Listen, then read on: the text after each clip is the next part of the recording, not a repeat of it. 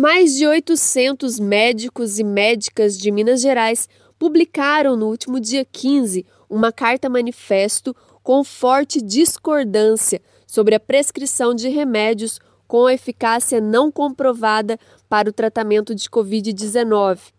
Os profissionais afirmam que estão se sentindo como charlatões frente à orientação do Ministério da Saúde. Os médicos se referem à prescrição de ivermectina, cloroquina, hidroxicloroquina e outros medicamentos que não têm eficácia clínica comprovada no uso ao combate ao coronavírus.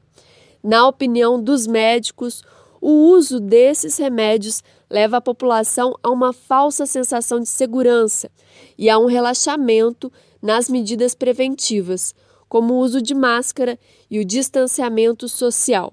A carta requer que o Conselho Federal de Medicina e os conselhos regionais de medicina orientem os médicos a não prescreverem os medicamentos que não têm eficácia comprovada. A prescrição desses remédios sem comprovação científica é uma orientação do Ministério da Saúde desde junho de 2020 para o tratamento precoce em pacientes com sintomas leves, moderados ou graves.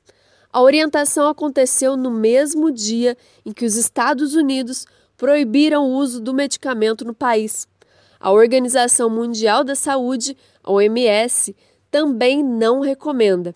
O médico mineiro Jader Campomitzi ressalta que esses, como qualquer medicamento, possuem efeitos colaterais negativos e, além disso, não apresentam comprovação de que realmente combatem a Covid-19.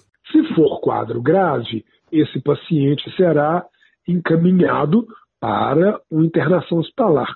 Se for um quadro leve, o protocolo do Ministério da Saúde né, é, apresenta um kit de medicamentos que inclui cloroquina ou hidroxicloroquina, ivermectina, azitromicina, é, vitaminas, enfim. O que nós estamos falando que não existe comprovação científica nenhuma da eficácia desses tratamentos.